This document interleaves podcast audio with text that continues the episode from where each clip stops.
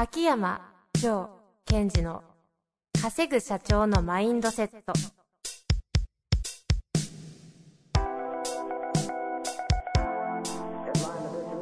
なぜ一流の経営者たちはぶつかる壁を次々と越えられるのか。そこに隠されたマインドの正体。ポッドキャスト「稼ぐ社長のマインドセット」は上場企業から中小企業まで。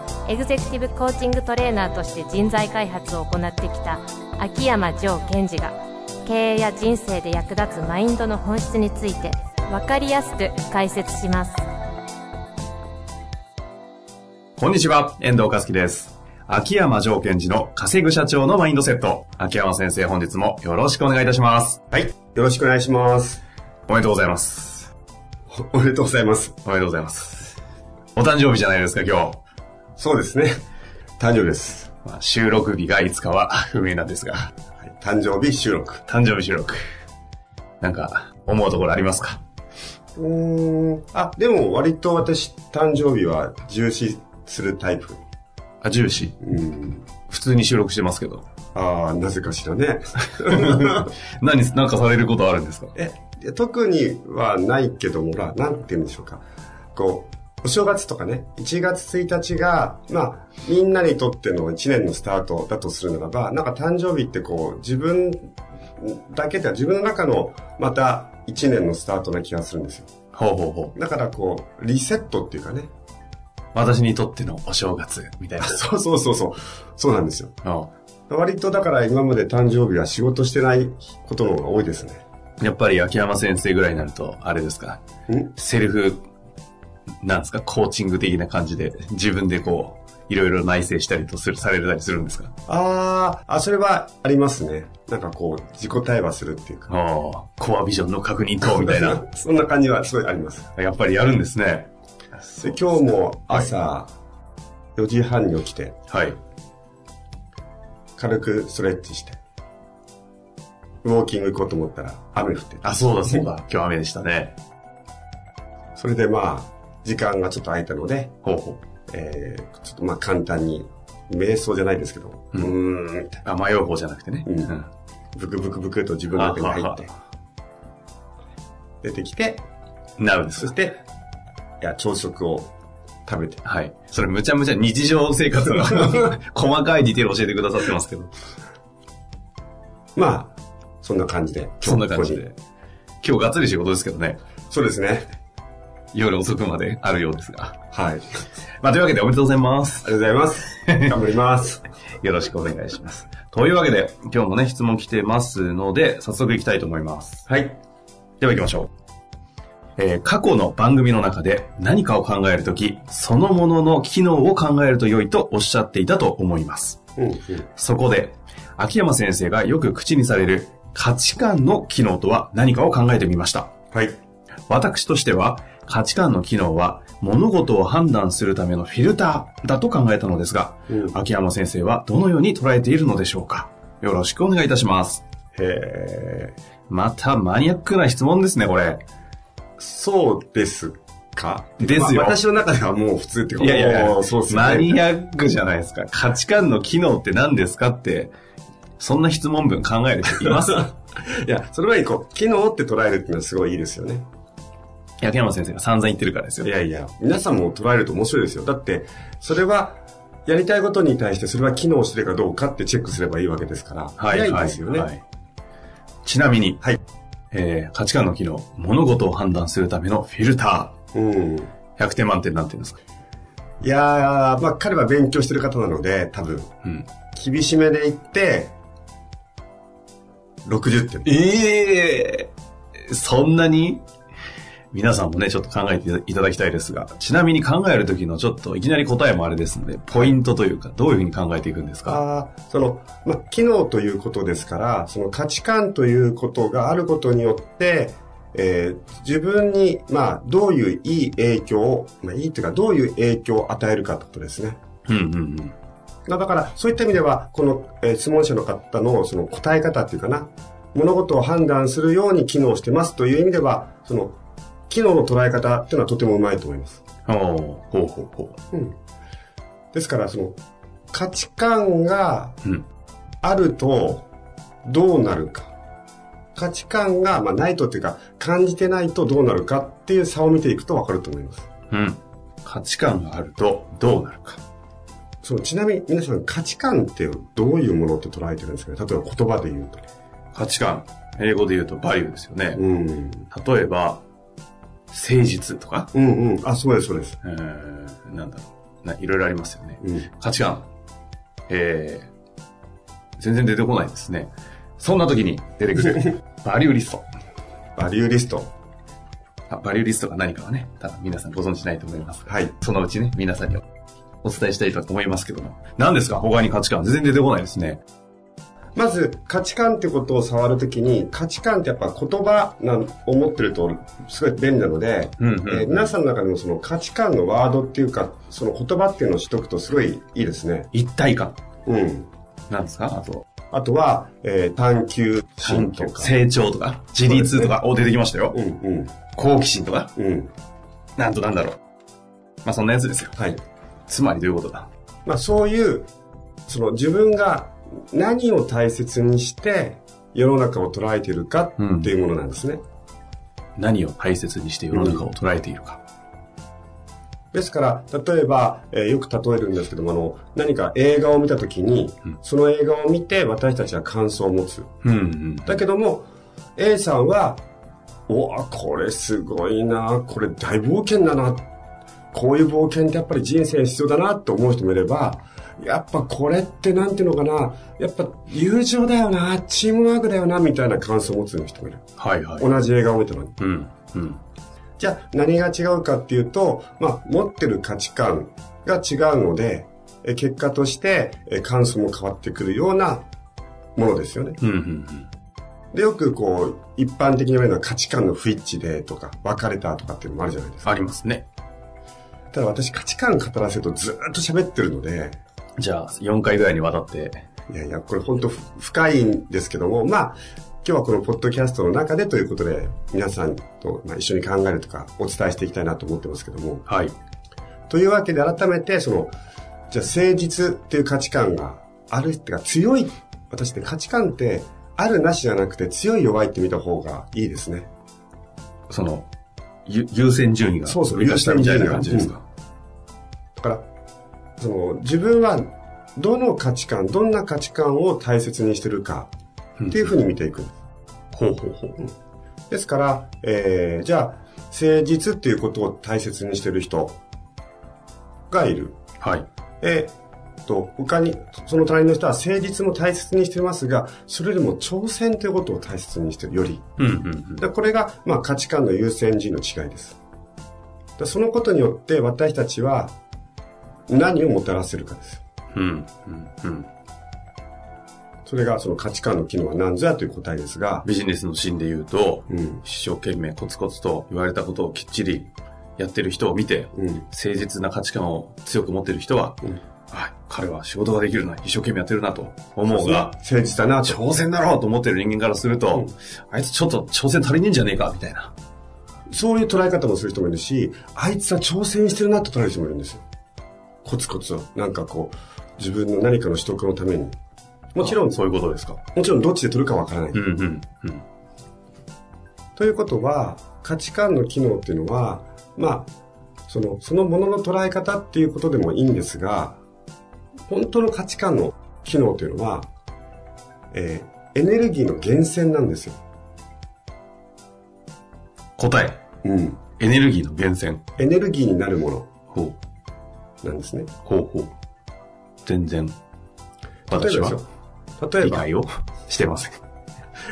例えば、えー、例えばですよ。じゃあ、さっきの遠藤さんの例で、挑戦だっていうの価値観が強い方が、はいはいはいはい。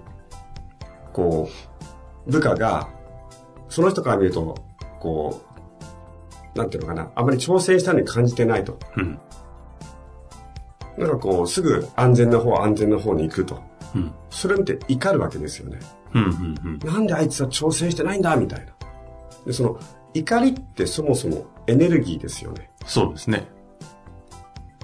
で、逆になんかこう、彼から見て、難しいことをトライをしている部下を見ると、おおお前よくやってんな、みたいな、こう、褒めたり感動する。うんうん。それもエネルギーですね。だつまり、その価値観というものが、その、まあ皆さんでいうプラスにもマイナスにも出ていくわけですよ。うん。うん。ですから価値観っていうのはエネルギーの源泉だっていうふうに捉えてほしいんですね。なるほど。なるほど。でこれが分かってくると、価値観の機能はそのエネルギーの源泉なので、その価値観に沿って物事をやった方が楽々とエネルギーが出せるんです。うーん。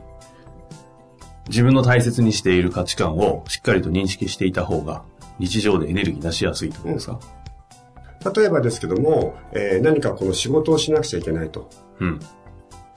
で、えーその上司の人が、例えばさ、研修にしましょうか。はいはい。今回この研修行ってこいと。で、この研修行くと、うんと、これは君にとって、なんだろうな、えーじゃあ、その上司の方が、調和とかですよ。調和とか協力ってことを大切にしたわけですよ。うん。うん。で、部下の方にこの研修行ってきなさいと。この研修行くと、なんかもう、えっ、と、チームをまとめられるようになるよとか、えっ、と、チームに対して、な、うんと、君は、こう、協調性を持てるようになるよとかって言ったとしますよね。はいはいはい。ところが、受け取った側は、いや、協調性 っていうか、な、なんだよ、それみたいな。うんうん。協調性い、いらないよと。いらないよっていうか、僕はそんなに興味がない。うんうん。で、価値観に沿わない、自分の価値観に沿わない形で渡されちゃうと、これをやらされ感。うーん。仕事をやらされてるというよりも、その価値観がずれてるので、エネルギーが出ない。はあエネルギーが出ないとどうするかというと、自分の中でうおーってエネルギーを強引に出さないといけないじゃないですか。はいはいはい。で、そのことをめんどくさいって言うんですよ、皆さん。うーん。だから、例えば、えー上司の方が、その研修の内容をと、相手の価値観を照らし合わせてスッと渡していくんです。さ相手方の価値観をしっかり抜けないと、オーダーミスっちゃうってことですよね。オーダーというか。えっと、通常は、その価値観を渡さなくていいんですよ。うん。ただ、彼をもっとより楽々とブワーッとパワーを出したければ、今遠藤さんが言ったように価値観を抽出しといて、価値観を添えて渡すと、ドンといく。みんなやりたいじゃないですか、それ。いいですね。いいですねという。か、私は、どうやってやるんですか、それ？え価値観の抽出？はい。それはですね、まず、いつも言うように、誰かにしたいことを自分が、自分に対してできるようになる。まあ、これが自分を生かす天才なので、うんうん。やりたい方は、まず、自分の価値観は何かってことを抽出していくということですよ。うん。そうすると、価値観ってどんなものかっていうのがわかる。例えばですよ、もし、その今の研修行ってきなさいと言われた側の部下が、自分の価値観は挑戦だというのが分かってたら、うんうんまず自分の中で変換しちゃえばいいんですよ。ほう。た例えば、例えば。例えば、こうなんか、チームビルディングの研修行ってこいみたいな。うん。で、上司が、この後なんかこう、共感力とかつくよ、みたいな。なんだよ、共感力って。仲良し小良しかよって行くんじゃなく、いやー、共感力確かに俺ちょっと少ねえなと。で何？共感力をつけるってことを挑戦してみるってこと？これチャレンジだよな、自分のと。共感力はそんなに強い興味はないけど、共感力をつけるということをチャレンジするってことは、お、なんか、いいかも。っていうふうに、その、オーダーに対して、上司のオーダーに対して自分の価値観に沿って変換させてやっていくってことを、まずやっていくんです。うん。うん。その自分の価値観が、どの価値観が重要視されてるかを抜くのはどうやってやるんですか？えっとですね、これがいわゆる自分と向き合うってことなんですが、はい、はい。まあ、えーいやいや、ほあの、本当のね、ちゃんとしたやり方とかいろんな話をすると、うん、全然伝えきれないと思いますが、はい。ププリッと、プリッと、プリッと。うんえっと、一番まあ、表層的になっちゃうけど、か割と簡単なのは、うんさっき私、エネルギーの源泉って言ったので、感情を使うんです。ほう。だから私ね、あこれ言って大丈夫かなダメです。ダメかな感情って言いますね。言うんだ。感情って、そんなに私興味ないんですよ。うん、うん。だって単なる感情って結果じゃないですか。でも、感情の機能、感情の機能は価値観を見抜くにはすごい便利ですよ。うんうんうん例えばすごい怒った。すごいムカついた。えっ、と、すごい不安があった。すごい喜んだ。何でもいいんですが、感情が大きく動いた時に、そこから何を大切にしてるからムカついたのか、何を大切にしてるから喜んだのかっていうのが見えてくるんですね。うんうんうんじゃあ感情をうん。何でもいいわけですね。怒り、うん。嫉妬、うん。悲しみ、うん。なんだ？恐れはい。とか、あと、ビビってるでもいいですビビってるとか、不安とかはい。出てきたら、んちょっと待ってよと。なんでこれに不安になってるのか。俺は何を大切にしてるから不安なのかなみたいな感じで見ていくと見つかるかも、みたいな。そうですね。で、それが見つかるように、自分の中で多少見つかるようになってくると、今度はその見方を相手にしてあげればいいじゃないですか。うん。例えば、普段仕事をしてる時に、部下がイラついたと。うん何こいつイラついてんの？何？俺に文句あんの？それは、相手を見てない、見てるんじゃなくて、自分を見ちゃってるんですよ、その上司の方。うん、うん、相手を見るということは、相手があなたに対して不満げな顔をしたとしても、それはどうでもよくって、この人は何を大切にしてるから今不満不満げな顔をしたの？と。そういうふうにして見ていくと、分かってくるわけですよね。うん。うん、うん、うん。そうすると、普段の部下の動きに対して、観察ポイントっていうのが、まあ、分かってくる。なんかすごい部下がはしゃいでるとか、喜んだ。ここの人何を大切にするからここでスイッチ入ってるんだろうと。はあ、はあ、はあ、はあ。今度はあの、CKP 経営大学校のはい。秋山先生が2ヶ月に1回ご登壇されているマネジメント勉強する会で、うんうん。なんか後半戦の2部で、そういったやつをセルフで自分でできるやつをこう、なんかね、学べるというあ、そうですね。話を聞きましたが。で、これって、あの、なんだろうな、その私の今その CKP 経学校の2部のとこで、えっと、セルフでやるときにも、うーんやっぱり上手い下手というか、私の中で正しい正しくないってのがあるんですが、自分でその価値観にたどり着くように、こういうふうにじゅ自分のことを誘導していくよいいといいですよというのをそこでやりたいと思ってます。そうですよね。他人を生かすマネジメントなので、その前に自分を一旦捉えると、他人を生かしやすいからというのでやるらしいですが、残念ながら満員御礼というふうに聞いてますので、ありがとうございます。興味ある方々はどうすればいいのかなと。なんか、えーサイトを開くとね、あるらしいので、早めに、そうですね申し込めばいいのかなでも私のサイトで CKP 経済学校って告知ってややってないですよやね。ってないですね。CKP 経済学校そのまま、はい、はい。あの、引けば出ると、あの、今、スタッフが言っておりますので、はい。はい、あらしいですそっ。かそっか。CKP 経済学校のサイトに行っていただいて、そのまま引けば出て、それが一番上に出てくるで、そうですよ。私が、えっ、と、出て、出る日はい。をチェックしていただいて、その日の2部まで来ていただくと、それをこう皆さんにお伝えししてます。ということですよね。まあ、ぜひね、生の秋山先生を味わうこともできますし、自分を味わうこともできますし、こんないい会があるのか？ということで終わりでいいですか？ああ、今ですね、はいこう、その、遠藤さんの声のトーンと雰囲気から、え遠藤さんのこう価値観っていうかね、えうん。感じますよね。ああ、ダメです。言っちゃそういうの。人の内側は喋っちゃいます。というわけで終わりたいなと思います。はい私の価値観は何だったでしょうか？それはもう皆さんも一緒に考えてもらうと面白い、面白いですね。まあ、というわけで、その価値観の機能っていうのはエネルギーの源泉になる。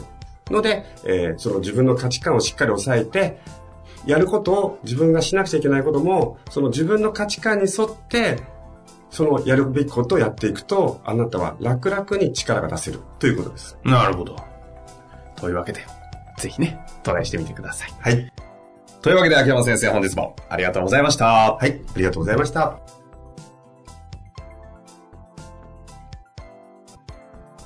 本日の番組はいかがでしたか？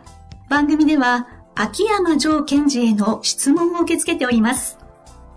ウェブ検索で秋山城と入力し、検索結果に出てくるオフィシャルウェブサイトにアクセス。その中のポッドキャストのバナーから質問フォームにご入力ください。